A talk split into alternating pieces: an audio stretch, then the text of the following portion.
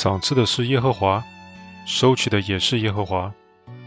耶和华的名是应当称颂的。约伯记第一章二十一节。一人约伯遇到突如其来的大灾，十个孩子同日死去，富甲一方的他，忽然间变得一贫如洗。但是，他第一句祷告，竟是以上的话。约伯知道，他的孩子，他的财富，都不真属于他，他不是真正的拥有者。他是代管者。当神收回他的赏赐时，约伯完全顺服，没有与神抗争。他是对神的主权完全降服。当然，约伯十分悲痛，他也没有掩饰心中的痛苦，但他祷告，他顺服。神没有使约伯的信靠顺服归于突然。后来他赏赐他的，比他失去的更多。求神帮助我们知道，我们现在所拥有的一切，不论儿女、家财，都不是我们的。赏赐的是耶和华，收取的也是耶和华。我们只是代为保管。我们需要信靠顺服神，在失去的痛苦中，仍尊神为大。阿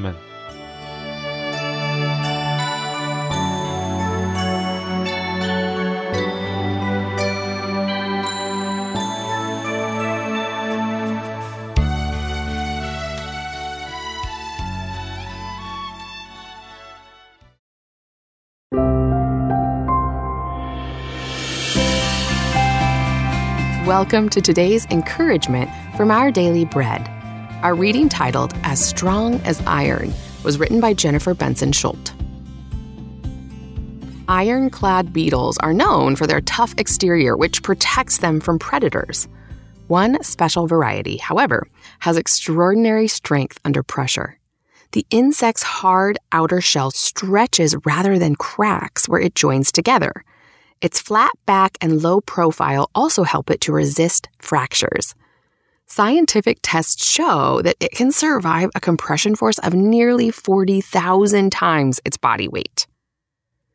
Just as God made this bug extra tough, he gave resilience to Jeremiah as well. The prophet would face intense pressure when he delivered unwelcome messages to Israel, so God promised to make him an iron pillar and a bronze wall. The prophet wouldn't be flattened, dismantled, or overwhelmed his words would stand strong because of God's presence and rescuing power. Throughout his life, Jeremiah was falsely accused, arrested, tried, beaten, imprisoned, and tossed into a well. Yet he survived. Jeremiah also persisted despite the weight of inner struggles. Doubt and grief plagued him. Constant rejection and the dread of a Babylonian invasion added to his mental stress.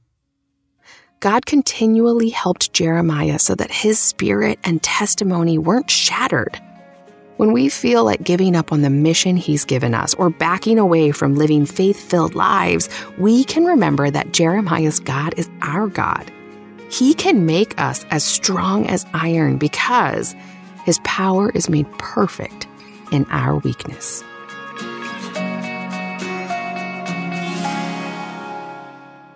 Today's Our Daily Bread devotional scripture reading is from Jeremiah chapter 1, verses 14 through 19. The Lord said to me, From the north, disaster will be poured out on all who live in the land. I am about to summon all the peoples of the northern kingdoms, declares the Lord. Their kings will come and set up their thrones in the entrance of the gates of Jerusalem. They will come against all her surrounding walls and against all the towns of Judah. I will pronounce my judgments on my people because of their wickedness in forsaking me, in burning incense to other gods, and in worshiping what their hands have made. Get yourself ready. Stand up and say to them whatever I command you.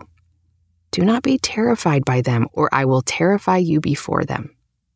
Today, I have made you a fortified city, an iron pillar and a bronze wall to stand against the whole land against the kings of Judah, its officials, its priests, and the people of the land. They will fight against you, but will not overcome you, for I am with you and will rescue you, declares the Lord.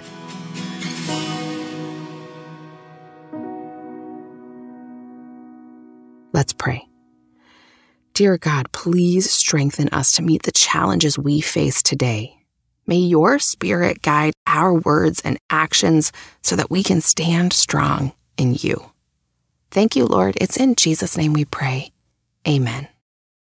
Hey, thanks for listening. My name is Alicia Reisinger, and today's encouragement was provided by Our Daily Bread Ministries.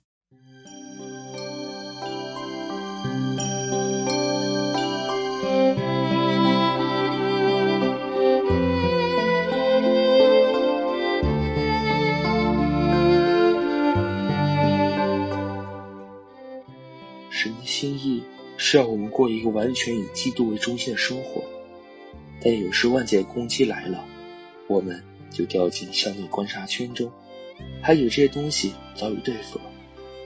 自觉是破坏我们在神里面完整生命的第一个敌人，并且会不断带来摔跤。自觉不是罪，神经质的个性或突然碰到新环境都会产生自觉。神的心意是要我们在它里面绝对完全，任何叫让我们在它里面安息的东西，都必须接受治疗。置之不理并非治方，而治疗的方法是来到主耶稣面前。我们若来求他，求他叫我们有基督意识，他一定会做工，直到我们摔他里面。绝不可让在主里的生命分割而置之不理。当心低落，就是因朋友或环境影响而造成生命的分割。当心任何破坏你与主合一，就你单独看自己的事。保持属灵状态正常，是至关重要的。解决办法很简单，到我这里来。这句话就是我们有多少实质，我们的心智、道德、灵性有多少深度的考验。若有任何虚假成分，让我们宁愿争辩，也不愿到耶稣那里。主啊，为着今早我内心的平安感觉，我赞美你；为着救赎深刻启示，我何其称颂你！愿你的光辉从无垠的青空上照耀我。